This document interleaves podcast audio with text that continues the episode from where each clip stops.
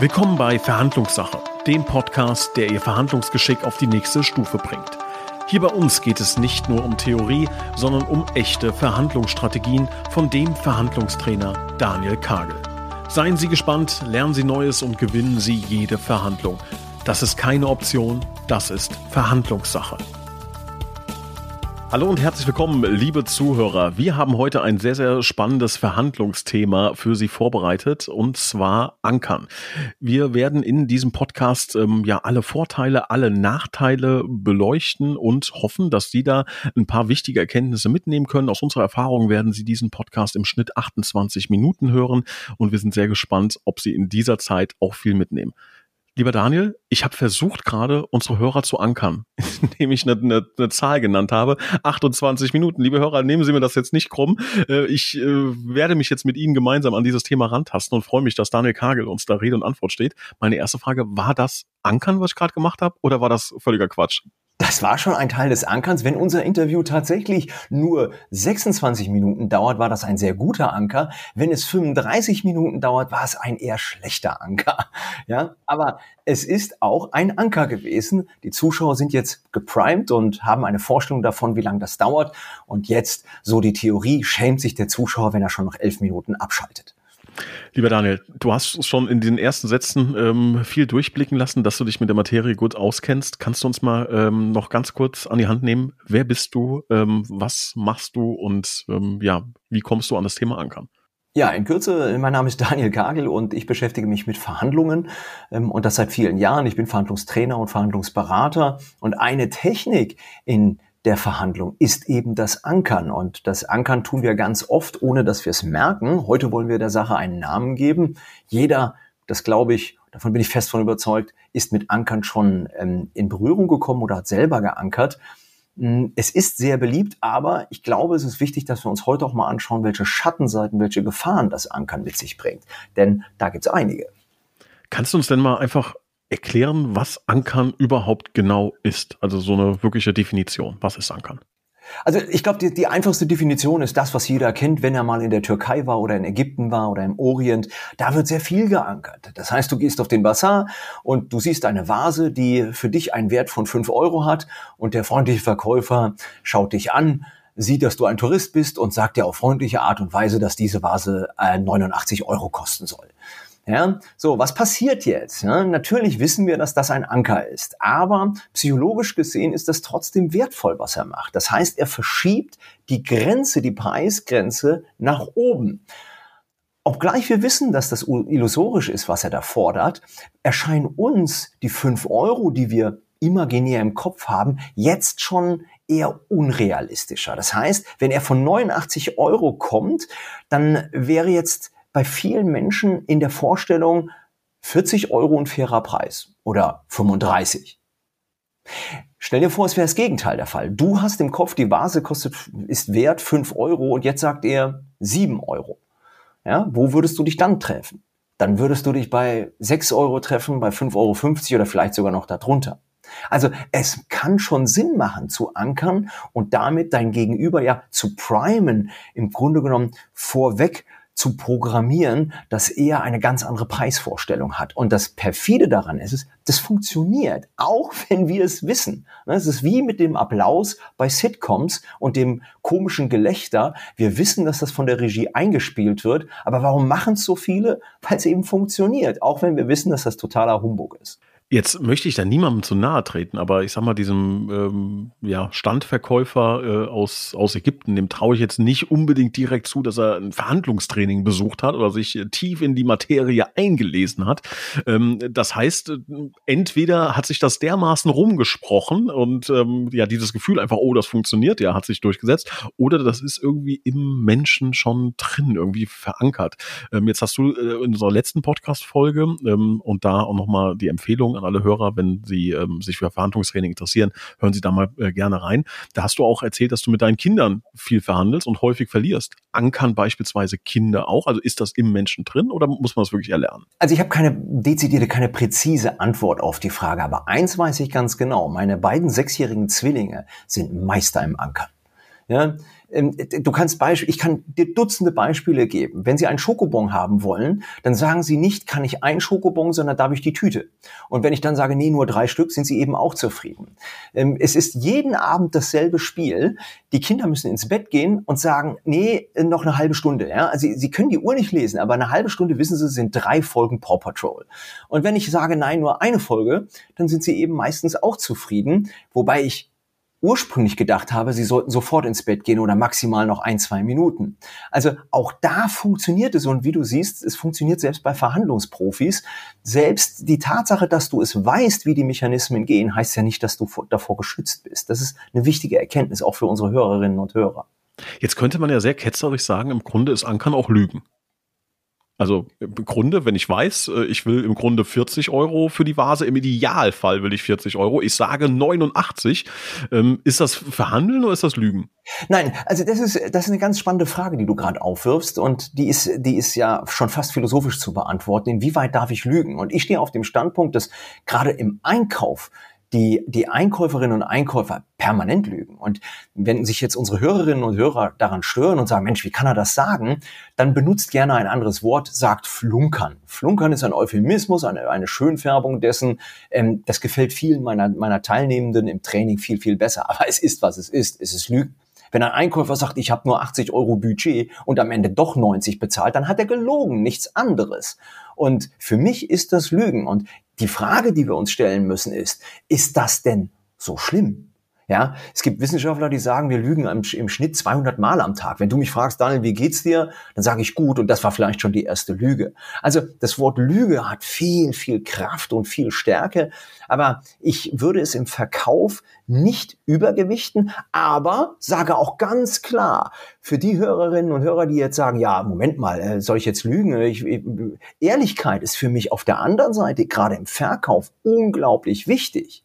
Aber in der Preisverhandlung gelten ein Stück weit andere Gesetze. Schau, ich gebe dir ein einfaches Beispiel. Wenn ich ein Einkäufer bin und ein Satz zu dir sagen würde, also lieber Kunde, entweder Sie gehen zehn Prozent mit dem Preis runter oder ich kaufe trotzdem, dann machst du dich arbeitslos als Einkäufer. Das heißt, der Satz muss lauten, entweder Sie gehen zehn Prozent mit dem Preis runter oder ich gehe zum Wettbewerb. Auch wenn das nicht der Fall ist. Aber Lügen, Flunkern, Blöffen, ist hier durchaus erlaubt und ist auch an der einen oder anderen Stelle einfach notwendig. Ob das moralisch richtig ist, das kann ich wie auch in der letzten Folge hier und da nicht bewerten, aber ich weiß, dass es in der Praxis durchaus gängig ist.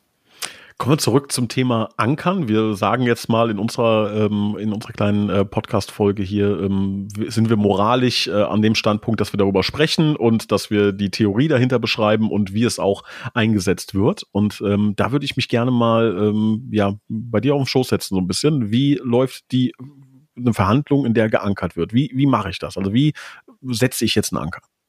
Ja, es hängt erstmal davon ab, ob du in der Einkaufs- und in der Verkaufssituation bist. Gehen wir mal ob beide du, durch. Ja, also jetzt, oder ob du, ob du Chef bist oder Mitarbeiter, wenn es um Gehaltsverhandlung geht. Wenn du, wenn du, wenn du Verkäufer bist, das ist jetzt die Standardsituation, die wir sehr oft kennen.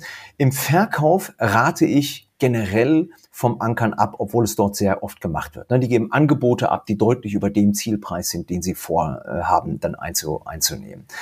Was passiert? Im Verkauf passiert das überwiegend schriftlich. Das heißt, der Kunde sagt, Karel, geben Sie mal ein Angebot ab, das gebe ich ab. Und in diesem Angebot ist eben schon ein gewisser Discount, ein gewisser Rabatt, mich schüttelt's bei dem Wort, ähm, eingepreist. So. Und das Schlimme ist, das wissen eben auch die Einkäufer. Und deswegen rate ich davon ab. Und aus gesagten Gründen, du, du, du, du erziehst deine Kunden eben zur, zur, zur Falscherei. Das ist nicht gut. Ich möchte meine Kunden nicht zur Falscherei erziehen. Also, auf der Verkaufsseite kann ich den Hörerinnen und Hörern nur sagen, seid sehr, sehr vorsichtig mit Ankern, denn es gibt viele Nachteile, auch noch andere als die, die wir besprochen haben. Auf der Einkaufsseite sieht das anders aus. Schau, wenn du auf der Einkaufsseite bist, dann hast du nicht viele Möglichkeiten. Dein Argumentarium ist nicht sehr breit. Wenn du auf der Einkaufsseite bist, ist meine Empfehlung klar zu ankern. Sprich, wenn du etwas einkaufst, dann sollte immer bei deiner Preisvorstellung ein Anker dabei sein. Heißt, wenn wir mal von Zahlen reden, ich sage immer kurz oberhalb der Unverschämtheitsgrenze. Wenn du also für ein Gut, für eine Sache 100 Euro haben willst, dann würde ich hier so um die 80 Euro anbieten. Das ist für mich ein Anker, der ich, den ich gerade noch erklären kann, der für mich sinnvoll erscheint, aber der schon ganz nah an der Frechheit ist. Das ist so die Grenze, wo ich sage, also noch ein bisschen weniger und es wird frech. Frech will ich nicht sein. Ich will die Beziehungsebene mit meinem Gegenüber wahren, aber ich will schon einen sehr deutlichen Anker setzen im Einkauf. Ähm, und das, das funktioniert auch tatsächlich, nur hängt es eben auch von anderen Gegebenheiten ab, von anderen Parametern, wie eng ist der Markt, wie ist die Lieferverfügbarkeit etc. Von daher ist auch das eine Technik, die heute im Einkauf nicht mehr überall Einzug hält. Übrigens noch eine Nachbemerkung. Im Verkauf haben wir im Moment die Situation, dass wir ganz oft über Preiserhöhungen reden müssen. Ein ganz spannendes Thema, was uns aktuell begleitet. Und da, da wiederum bin ich sehr wohl ein Freund des Ankerns. Warum? Weil sich der Einkäufer jetzt eben bewegen muss. Das heißt, wenn ich 10% Preiserhöhung haben will, dann kann es sehr wohl Sinn machen, dass ich mit 13, 14 oder vielleicht sogar mit 15,3, ja, die Kraft der krummen Zahlen, reingehe, um dann bei 10 zu landen. Zudem kommt ja auch noch ein wichtiger Aspekt hinzu. Viele Einkäufer wollen bei der Preiserhöhung auch noch einen Sieg davon tragen. Das heißt, sie wollen oder müssen bei ihrem Vorgesetzten sagen, der Herr Kagel, der wollte eigentlich 15 Prozent, aber ich habe den auf 10 runtergehandelt. Ne? Das ist bei normalen Preisgesprächen zwar auch der Fall, dass Sie Savings brauchen, allerdings können wir uns da über andere Kuchenstücke unterhalten. Das heißt, über andere Themen, die noch entscheidungsverhandlungsrelevant sind. Das können wir bei der Preiserhöhung leider nicht. Und deswegen ist Ankern da keine so schlechte Lösung. Gibt es ähm, eigentlich auch einen zweiten Anker? Also ich möchte jetzt mal dieses, dieses äh, Bild nochmal ähm, hervorrufen. Du bist auf diesem äh, ägyptischen Bazar und wir reden von der Vase. Du kennst das Prinzip des Ankerns im Einkauf und der Verkäufer ähm, äh, ankert auch ohne Ende jetzt müsste es ja so ein, ähm, ja, so, so ein Rennen geben im Grunde. Bist du der Erste, der sagt, die Vase ist mir 5 Euro wert oder ist er der Erste, der sagt, die Vase ist 89 Euro wert? Ähm, ist das so, wenn zwei Leute das Thema Ankern kennen, dass man so schnell wie möglich versuchen muss, äh, der Erste zu sein, der einen Anker setzt? Ja, das waren jetzt zwei Fragen.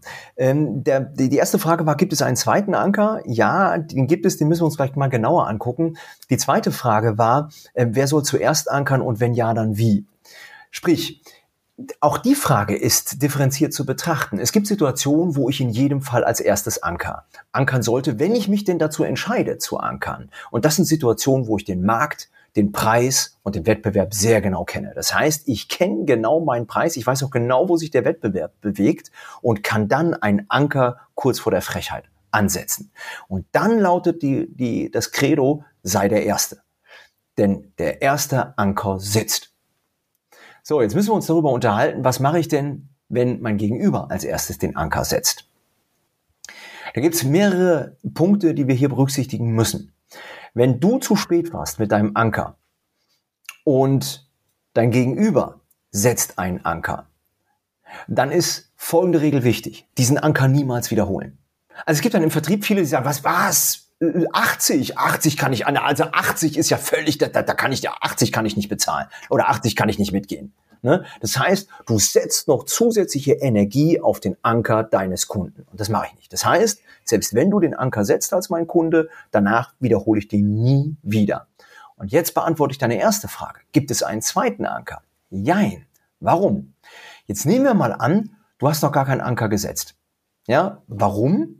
Weil du ein Angebot abgegeben hast, was absolut fair ist. Das heißt, du willst 100 und in deinem Angebot stehen 100. Du bist jetzt auf der Verkäuferseite. Das heißt, du hast nicht geankert. Aber unglücklicherweise ankert jetzt der Einkäufer, indem er sagt, ich bin nur bereit, 80 zu bezahlen.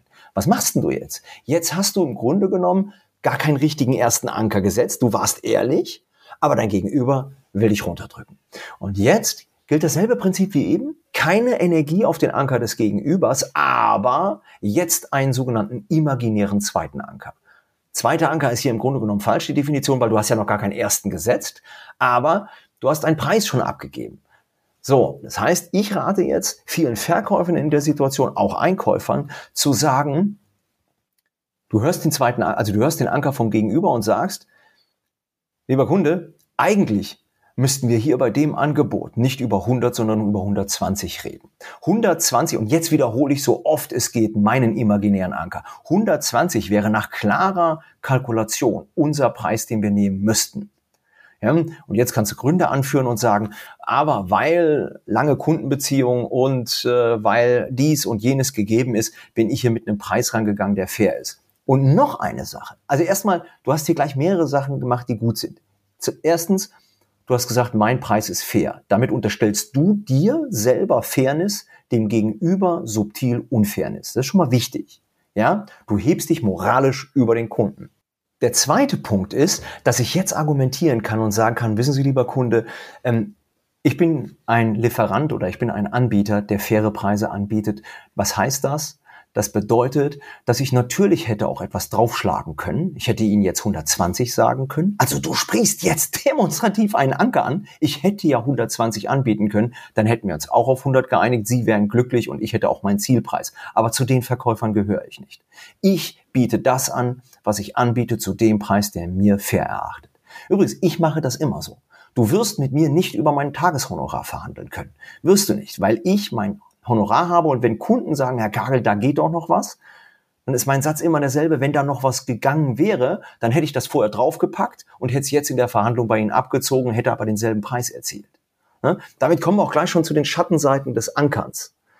Und ich finde es immer besser, nicht immer, aber ich finde es häufig besser, wenn gerade der Verkäufer hier integer ist und sagt, ich hätte auch was draufpacken können, habe ich aber ganz bewusst nicht gemacht, weil ich, ähm, weil ich hier mit meinem Preis rangegangen bin, den ich brauche. Und das funktioniert oft. Es funktioniert leider nicht immer, vor allem nicht bei dominanten Einkäufern oder bei der dominanten Gegenseite. Warum nicht? Weil eine dominante Gegenseite ums Verrecken irgendwas von dir braucht. Aber dafür gibt's ja noch die Kuchenstücke. Ne?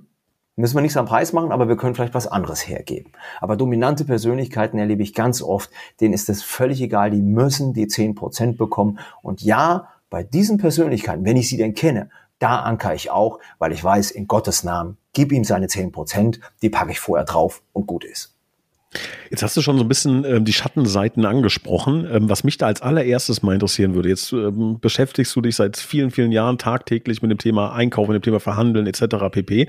Wenn ich jetzt anfangen würde, mit dir über irgendwas zu verhandeln und ankern würde, würde das bei dir so ein, so ein müdes Lächeln hervor, ach, jetzt versucht er zu ankern, also Trick 17 hier, äh, erstes Semester äh, Verhandlungstraining.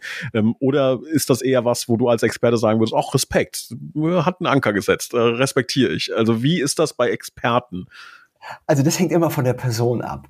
Ähm, ich, ich kenne die Situation sehr gut und meine Antwort ist immer die gleiche. Also wenn ich, wenn ich die Person gut kenne und ich weiß, es ist ein Anker, dann lächle ich und sage, netter Versuch. Ja, das ist meine Antwort und da wird von beiden Seiten gelacht. Ähm, das funktioniert aber natürlich nicht bei jedem. Ja, ähm, wenn, wenn du generell ankerst, muss mir klar sein, was da gerade passiert. Was ich nicht möchte, ist bei Personen, die ich nicht kenne, sie darauf aufmerksam machen, dass sie mich gerade verarschen. Ja, ich drücke es jetzt mal ganz böse aus. Oder dass sie mich anflunkern. Ne? Etwas schöner ausgedrückt. Ähm, das heißt, ich muss verstehen, dass ich den Kunden hier nicht beleidigen darf. Es ist sein Mittel der Wahl zu ankern und viele können eben auch nicht mehr. Wichtig ist, dass du auf der Metaebene, also wenn du dich von oben beobachtest, das Gespräch, erkennst, was da passiert. Und dann kannst du entsprechend reagieren. Generell finde ich es nicht schlimm, wenn geankert wird. Ich muss halt nur verstehen, dass es so ist. Ähm, allerdings mit einer Ausnahme, ich muss schon sagen, ich bin sehr oft auf Reisen unterwegs. Ich war auch viel in Indien geschäftlich und wenn du da schon im Flughafen ins Taxi steigst, da kommt halt schon der erste Anker vom Taxifahrer und sagt äh, 50.000 Rupien, ja, völlig überzogen. Und du weißt ganz genau, jetzt geht das Falschen los. Und da hast du nach einem zwölf Stunden Flug, na gut, bei Indien sind es nur, nur sieben, da hast du einfach keine Lust mehr drauf. Und da geht mir das, das, das Ankern schon extrem auf den Nerv, weil du es halt da fast überall hast, weil es aber auch zur Kultur gehört. Ne? Und nochmal, es hat dann nichts mehr mit Verhandeln zu tun, sondern das ist reines Feilschen und dafür musste auch geboren sein und musste auch immer Lust drauf haben, weil in der Kultur ist das eben Usus. Was gibt's denn für weitere ähm, negative Aspekte des Ankerns? Ähm, kannst du uns die mal aufzählen und uns da mal einen Einblick geben? Ja, jetzt, ich komme wieder auf das Thema Kultur. In Deutschland, in Deutschland haben wir diese Falschmentalität nicht so. Ja? In Deutschland, wenn du ein Gut hast, einen Stift hast und sagst, der kostet 100 Euro, dann kostet der eben 100 Euro und dann kannst du nicht sagen, ja, gut, 80 geht auch und für 60 verkaufe ich ihn auch noch. Das mögen wir nicht in unserem Kulturkreis. Heißt, das Thema Glaubwürdigkeit ist hier wichtig. Wie glaubwürdig machst du dich denn, wenn du permanent ankerst? Bei Einmalgeschäften würde ich fast jedem raten oder rate ich fast jedem zu ankern. Warum? Weil danach siehst du die Person nie wieder. Aber wir stehen ja sehr oft in Geschäftsbeziehungen wiederholend und das bedeutet, sei vorsichtig mit deinem Anker, denn es hat was mit Glaubwürdigkeit zu tun. Du bist doch unglaubwürdig. Wenn du mir dein Angebot machst über 100 Euro und am Ende verkaufst du es mir für 85, dann frage ich mich, wenn es das gleiche Angebot ist. Wenn du Leistung abgespeckt hast, ist das was anderes. Aber wenn du dieselbe Leistung jetzt mir für 85 verkaufst, ja, dann stelle ich mir doch die Frage, was soll das? Da, also ich gehe sogar sogar weiter. Ich frage mich, willst du mich verarschen? Ne? Und, und das ist für mich ein Thema, das hat viel mit Glaubwürdigkeit zu tun. Also Glaubwürdigkeit ist ein Nachteil. Dann das Thema Falschen. Du erziehst deine Kunden zum Falschen, weil sie ja wissen, mit dem Kagel kannst du es machen. Der Kagel ankert immer. Da musst du falschen, sonst kriegst du nicht den richtigen Preis. Und der dritte Nachteil, ähm, der für mich ganz gravierend ist, ist das Thema Ausschreibung. Wenn du heute in Einkaufssituationen und Verkaufssituationen bist, dann geht es oft um Ausschreibung, um Tenderverfahren. Und die Gefahr besteht eben, dass du dich mit deinem zu hohen Ankerpreis direkt ins Ausschleuderst. Ne? Also nehmen wir mal, du bist Einkäufer und du kriegst drei Angebote, machst gar keine Ausschreibung, sondern kriegst nur drei Angebote und legst, legst sie auf den Tisch, willst sie vergleichen. Ja, und siehst, der Kagel ist da schon 40 Prozent teurer als der Wettbewerb, äh, weil er geankert hat oder auch nicht. Da wirst du jedenfalls sagen, mit dem rede ich gar nicht mehr. Selbst wenn er geankert hat, ist viel zu teuer. Das heißt, du weißt eben auch nie genau, wo du preislich bist. Und das ist zum Beispiel in der Gehaltsverhandlung ganz extrem. Wenn du, wenn du keine Ahnung hast, wo du gehaltlich stehst, wenn du Nebelbomben wirfst, dann würde ich nicht den ersten Anker werfen. Weil ich habe ich hab selber schon erlebt, dass dann der Chef sagt, ja, alles klar, machen wir. Ja, und da beißt du dir danach in den Hintern, weil du weißt, Mist, ich hätte mehr fordern können. Und das ist, das ist, also du musst den Markt schon sehr genau kennen und, und auch dein Preis, dein Produkt und dein Angebot, deine Lösung schon sehr genau einschätzen können ja, sehr spannende Risiken, die du da aufzeigst. Ich würde gerne nochmal auf eine, auf eine Chance zu sprechen kommen. Ähm, ich weiß gar nicht, ob das realistisch ist, aber es besteht ja auch die Chance, dass jemand meinen Ankerpreis bezahlt. Das heißt, ich habe ja noch mal, ich habe ja noch mal eine kleine Wahrscheinlichkeit, die ich wahrscheinlich auch mit einpreisen muss und sage, okay, ich habe ein paar Risiken, ich kann hier ähm, negativ ähm, ja rausgehen aus dem Gespräch, weil das und das und das passieren kann, was du gerade aufgeführt hast. Es gibt aber auch diese kleine Chance, dass irgendjemand 120 zahlt für das, wo ich eigentlich nur 100 für haben wollte. Ähm, wie wertest du das? Die Chance ist nicht mal klein. Ich würde die Chance sogar auf mittel bis groß einschätzen. Also das ist eine Riesenchance. Das hängt allerdings auch davon ab, welchen Ruf du im Markt hast und wie dich der Markt, der Kunde bisher wahrgenommen hat. Ne? Ähm, also mir ist es selber auch schon gar nicht so selten passiert, dass ich einen Ankerpreis gesetzt habe und ich danach dachte, hoppla, ja, funktioniert ja. Das ist natürlich, das ist äh, Jackpot. Ja, andererseits Jetzt, ich will jetzt hier nicht den Pessimisten mimen, aber andererseits birgt das natürlich wieder eine andere Gefahr. Wenn der Kunde ex post, also im Nachhinein, feststellt, andere Kunden zahlen viel weniger oder er durch einen anderen dummen Zufall erfährt, Moment mal, der Kagel macht das ja eigentlich viel günstiger, dann hast du ein echtes Problem. Weil dann fühlt er sich ausgenutzt. Und das ist ein Gefühl, was kein Kunde gerne hat. Und da habe ich schon Situationen erlebt, wo Kunden sagen, jetzt nicht mehr, das Vertrauensverhältnis ist komplett gestört. Wie kann ich das denn am besten lernen? Also ähm, gibt es da Quellen, gibt es da ja ähm, Videos? Was, was würdest du empfehlen, ähm, wenn jemand sagt, oh, das Thema Ankern finde ich interessant, ähm, das würde ich gerne mal in mein, in mein Repertoire aufnehmen. Wie findest du, kann man das am besten lernen? Also äh, du kannst natürlich in der Theorie Podcasts, Videos, alles dir reinziehen, Bücher. Das ist nur bedingt gut. Warum? Weil Ankern, Ankern lebt vom Tun. Und das heißt üben, üben, üben. Ich anker natürlich, wenn ich, wenn ich im Urlaub bin, wenn ich, ich bin sehr oft in Ägypten und da wird, da wird Ankern auch erwartet. Und da habe ich eine Geschichte, die, die ist mir genauso passiert und das finde ich tatsächlich spannend. Ich, das war vor zwei Jahren und zwar wollte ich eine Wasserpistole für meinen Sohn kaufen und ich ging da in den Laden rein, mein Sohn voller Begeisterung, ne, das sieht so ein Verkäufer natürlich, der sieht, dass der Sohn da schon begeistert die Pistole rum, rum, rum mit der Pistole rumspielt Und er ankert bei 15 Euro, völlig überteuert. Und was ich gemacht habe, ist, ich habe einen Gegenanker gesetzt, habe gesagt, drei Euro mehr bezahle ich nicht. Und das habe ich ihm genau in dem Ton gesagt. Ich habe gesagt, drei Euro mehr ist das nicht wert. So, was jetzt passiert, ist spannend. Der dreht sich um und geht. Ich stand völlig konsterniert da und denke mir, was ist denn jetzt los? Was ist jetzt? Will der mein Geld nicht? Mir war, mir, mir war überhaupt nicht klar, warum der sich jetzt so verhält, weil ich bin davon ausgegangen, dass der jetzt mit mir verhandelt und, und dass jetzt die Verhandlung, der dreht sich um und geht. Ja gut, in meiner beleidigten äh, äh, Art bin ich dann auch gegangen und äh, habe gesagt, gut, wer nicht will, der hat schon. Und ähm, was was dann passierte, hat mich noch mehr erschrocken. Ich wollte dann Schuhe für meine Frau kaufen. Also wir waren jetzt ohne Wasserpistole unterwegs. Die Stimmung war schon am Siedepunkt bei meiner Familie. Da habe ich gesagt, gut, dann holst du mal für deine Frau ein paar Schuhe. Ja, selbe Spiel. Er ankert bei 60 Euro und ich in meiner deutschen Art gucke ihn an und sage, 20 Euro mehr bezahle ich nicht. Und das mit genau demselben Gesichtsausdruck, den ich gerade habe, also mit einer leicht überheblichen Art. Und was macht der Verkäufer? Dreht sich um und geht. Mir ist alles aus dem Gesicht gefallen. Ich habe zu meiner Frau gesagt, ich weiß nicht, was hier los ist, aber offensichtlich äh, wollen die nicht, keine Ahnung. Ich weiß es nicht. Und erst einen Tag später dämmerte es mir. Ich habe einen grundlegenden Fehler gemacht in der Verhandlung. Und ähm, Im Grunde genommen schäme ich mich heute noch dafür, dass mir sowas als Verhandlungsexperten passiert. Ähm, ich bin hingegangen und habe mit einer sehr überheblichen Art einen Gegenanker gesetzt. Und das mögen die nicht. Das mögen die nicht. Die wollen keine Überheblichkeit, keine drei Euro mehr bezahle ich nicht. Das ist so diese typisch deutsche direkte Art.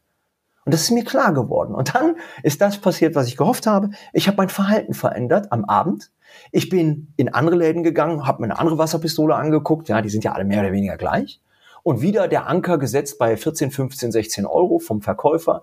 Diesmal habe ich was geändert, bin hingegangen und habe gesagt, hm, schwierig. Für mich wäre es eher, ich bin ja kein Experte, aber für mich wäre es eher so bei drei Euro. Hm? Habe so ein Fragezeichen über dem Kopf und siehe da, er stieg mit mir in die Verhandlung ein. Wir haben uns dann am Ende bei 5 Euro getroffen, genau da, wo ich hin wollte. Aber ich habe halt Verhandlungsbereitschaft signalisiert. Dasselbe ist mir übrigens auch bei den Schuhen gelungen. Die habe ich für 30 Euro bekommen. Vielleicht immer noch überteuert, das mag sein. Aber ich habe gut verhandelt. Und das ist die Botschaft, die ich senden will. Wenn ihr einen Anker setzt, dann bitte nicht als, als Finito-Verhandler im Sinne von 80 Euro Finito, darüber hinaus gibt's nichts, sondern immer mit einem Punkt, der Verhandlungsspielraum auch offen lässt.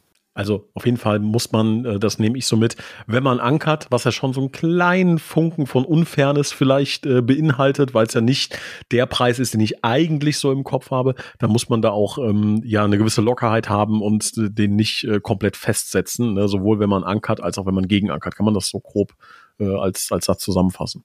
Genauso ist es, vor allen Dingen, wenn du in anderen, anderen Kulturkreisen bist. In anderen Kulturkreisen ist so etwas Normalität. Selbst in angelsächsischen Kulturkreisen ist sowas Normalität. Nur wir im europäischen Bereich, wir kennen das sehr wenig und reagieren oft pikiert, wenn jemand einen zu aggressiven Anker setzt. Daher kannst du für uns noch einmal das Bild ankern, einmal äh, rund, äh, ja, rundschleifen sozusagen, nochmal einmal ähm, in einem Schnelldurchlauf sagen, was ist Ankern, was kann Ankern, wie gefährlich ist Ankern und wann macht Ankern Sinn? Also Ankern ist nichts anderes als genau das, was das Wort sagt. Ich setze einen Anker, und zwar einen Preisanker, der über meiner eigentlichen Zielmarke liegt. Was will ich damit? Ich will damit meine Preisgrenze in meine Richtung schieben. Denn wir wissen, dass wenn zwei Parteien miteinander verhandeln, wir uns immer in der Mitte ein, oder sehr häufig in der Mitte einigen, weil das beide Seiten als fair erachten. Und deswegen ist es clever, wenn ich die Grenze in meine Richtung verschiebe, dann verschiebe ich auch die Grenze in meine Richtung. Vorteil ist, ich verschiebe die Grenze in meine Richtung. Vorteil ist, es kann sein, dass der Kunde meinen Anker sogar akzeptiert und ich den, den hohen Preis sogar bekomme. Nachteil ist, ich erziehe meine Kunden gegebenenfalls zum Falschen, wenn es revolvierende Verhandlungen sind, äh, immer wiederkehrende Verhandlungen. Nachteil ist, ich kann sein, dass ich mich unglaubwürdig mache und Nachteil ist, ähm, dass ich gegebenenfalls bei, bei, bei Preisausschreibungen oder im Einkauf mich rausschiebe, weil ich mit zu einem hohen Preis rangegangen bin. Wir in unseren Kulturkreisen sind nicht so die großen Freunde beim Ankern. In anderen Kulturkreisen ist das völlig normal und gilt zum guten Ton. Im Gegenteil, da wird sogar beleidigt reagiert, wenn du nicht ankerst. Ich empfehle es jedem mal auszuprobieren. Macht es mal. Und wenn ihr es erstmal in der Türkei, in Ägypten oder irgendwo anders macht, aber übt es mal. Und meine große Bitte, seid nicht peinlich berührt oder sauer, wenn euer Gegenüber ankert und seid euch auch nicht zu schade dafür, selber mal zu ankern. Kurz vor der Frechheitsgrenze ist mein Tipp da. Jetzt wollen wir noch mal einen kurzen Ausblick wagen, ähm, was unsere Hörer in den nächsten Wochen und Monaten so erwartet. Es gibt ja neben dem Ankern noch weitere Techniken. So, das ist mit Sicherheit eine der bekanntesten, ähm, jetzt auch mal losgelöst von Verhandlungsexperten. Ähm, kannst du das mal kurz anteasern? Was gibt's denn noch so für Techniken? Ja, also was auch noch ganz spannend ist, ist das Thema der objektiven Kriterien. Sprich, wie kann ich in meiner Verhandlung mit Zahlen, Daten, Fakten mein Gegenüber noch besser überzeugen? Kurzer Stichpunkt. Äh, Frau Merkel hat das hervorragend gemacht Anfang 2020 bei der Corona-Krise. Da hat sie eben äh, Herrn Wieler und das RKI nach vorne geschoben und hat gesagt, ich bin überhaupt keine Expertin, das muss Herr Wieler wissen. Inzidenz von 50, den brauchen wir. Und dann ist Frau Merkel eben nicht mehr angreifbar, weil sie beruft sich auf Experten. Und dasselbe können wir auch in Verhandlungen machen. Wie das funktioniert und welche Vorteile das hat, das erkläre ich und hier werde ich auch noch insbesondere Bezug nehmen auf Donald Trump, der das hervorragend beherrscht. Da bin ich sehr gespannt. Donald Trump und hervorragend beherrschen in einem Satz. Da können wir uns auf ähm, spannende, äh, spannende Gedanken von dir freuen, lieber Daniel. Ähm, vielen, vielen Dank an dieser Stelle ähm, und ich bin sehr gespannt, ob Sie, liebe Zuhörerinnen und Zuhörer, in Zukunft ankern, ähm, was Ihre Erfahrungen damit sind. Teilen Sie uns das gerne mit, wenn Sie Dinge genauso sehen, anders sehen, er, eigene Erfahrungen gemacht haben, freuen wir uns über jegliche Art von Feedback. Bis dahin sage ich vielen Dank, Daniel, vielen Dank, liebe Zuhörer. Ich hoffe, wir sind unter den 28 Minuten geblieben. Ich hoffe auch. Tschüss, bis zum nächsten Mal.